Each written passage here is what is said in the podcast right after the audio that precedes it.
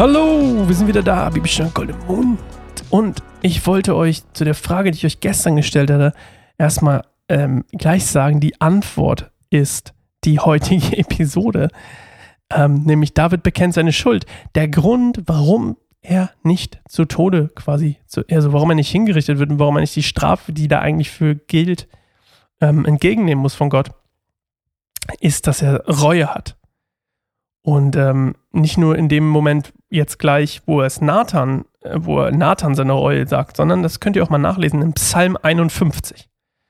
Und ähm, ja, obwohl David quasi sowas Schreckliches getan hat und seine Sünde so groß war, ähm, ist die Gnade Gottes doch in die Vergebung quasi, in die Wiederherstellung größer. Und das ist auch wieder so ein Ding für uns, ja. Nicht nur den Fehler, nicht nur den Fehler des Fehlers des Fehlers des Fehlers, um den Fehler zu korrigieren, noch mehr Fehler zu machen.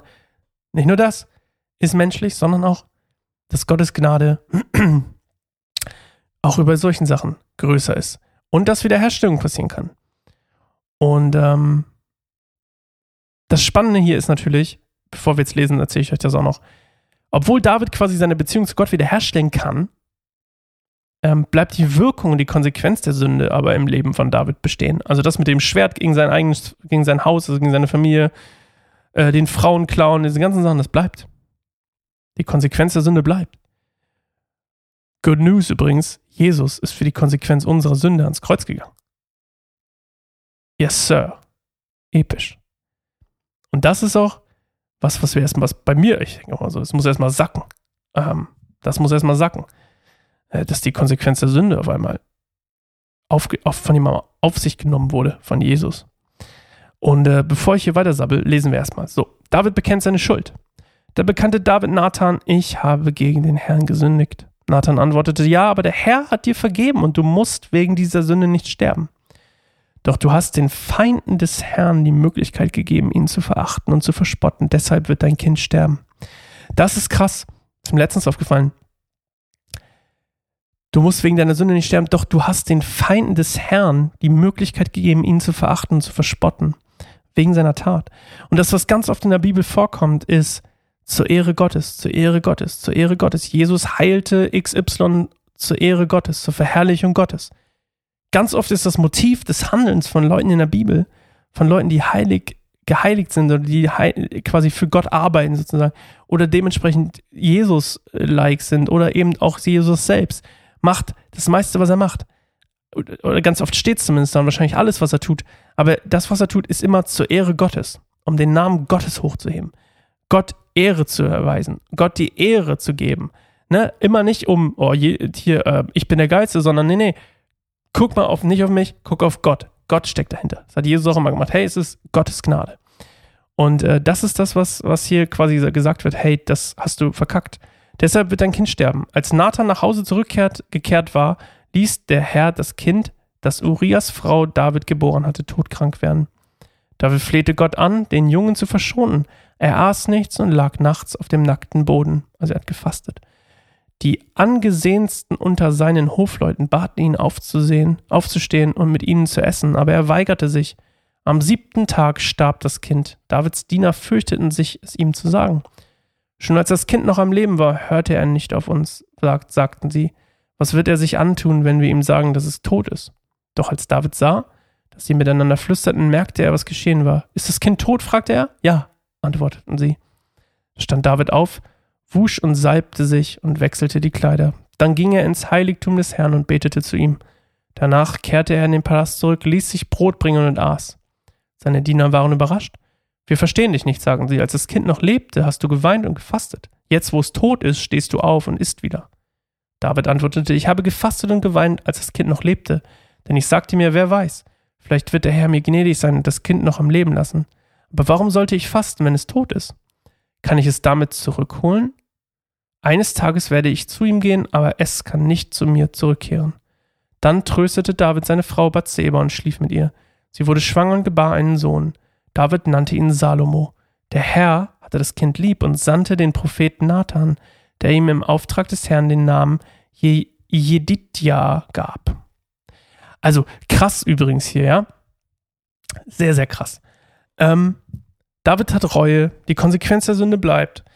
Und ähm, das Kind stirbt. Sieben Tage übrigens, ne? Die sieben ist ja immer die Vollendung. Und nach, diesen, nach dieser Zeit ist quasi wahrscheinlich dann auch einfach die, die Sache abgehakt für Gott nach den sieben Tagen.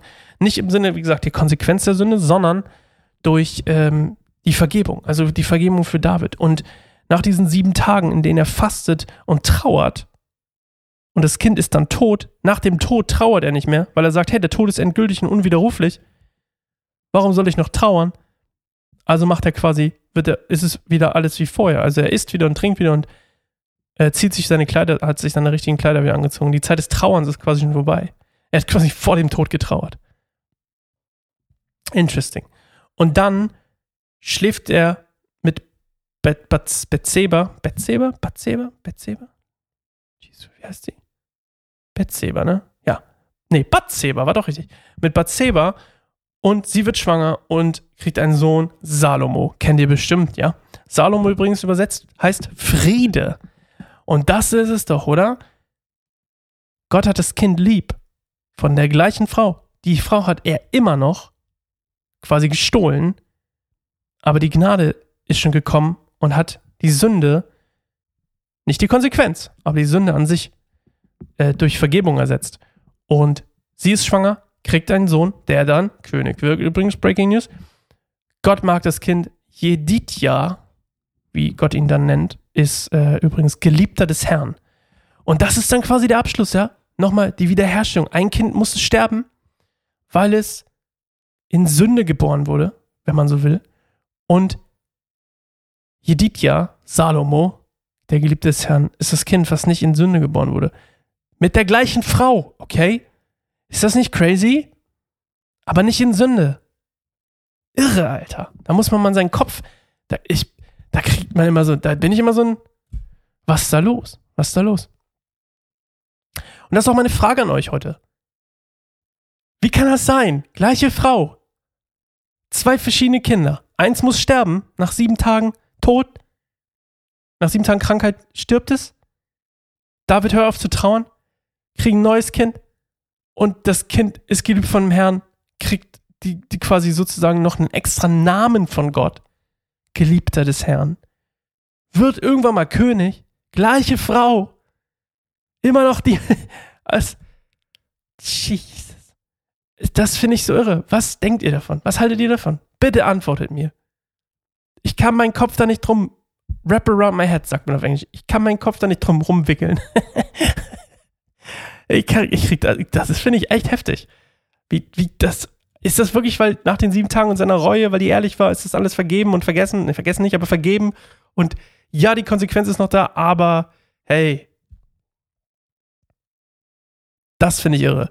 Und ich freue mich auf eure Antworten. Hey, bis morgen zur neuen Folge Bibelstunde in Goldemund. Ich bin Sascha. Freue mich. Geht gerne mal auf keineinsamerbaum.org. Diesmal war es kein Patreon-Plug hier, sondern keinersamerbaum.org. Liest euch unsere Artikel durch, unsere Texte, konsumiert unser Content, weil er von Gott handelt und hoffentlich von Gott inspiriert ist und wir Gott richtig, richtig toll finden. Wir finden Jesus richtig toll und wir lieben es, dass Jesus auf die Erde gekommen ist, um Beziehungen zu bauen, Brücken zu bauen zwischen, zwischen uns als quasi Kinder Gottes und Gott selbst als Vater. Und ähm, Jesus ist, ist quasi the masterpiece von Gottes Plan der Wiederherstellung mit uns. Und ähm, ja, darüber reden wir gerne mit euch. Darüber erzähle ich euch gerne Sachen, wie toll das ist. Also gerne keinersammerbaum.org und wir hören uns morgen wieder. Ciao.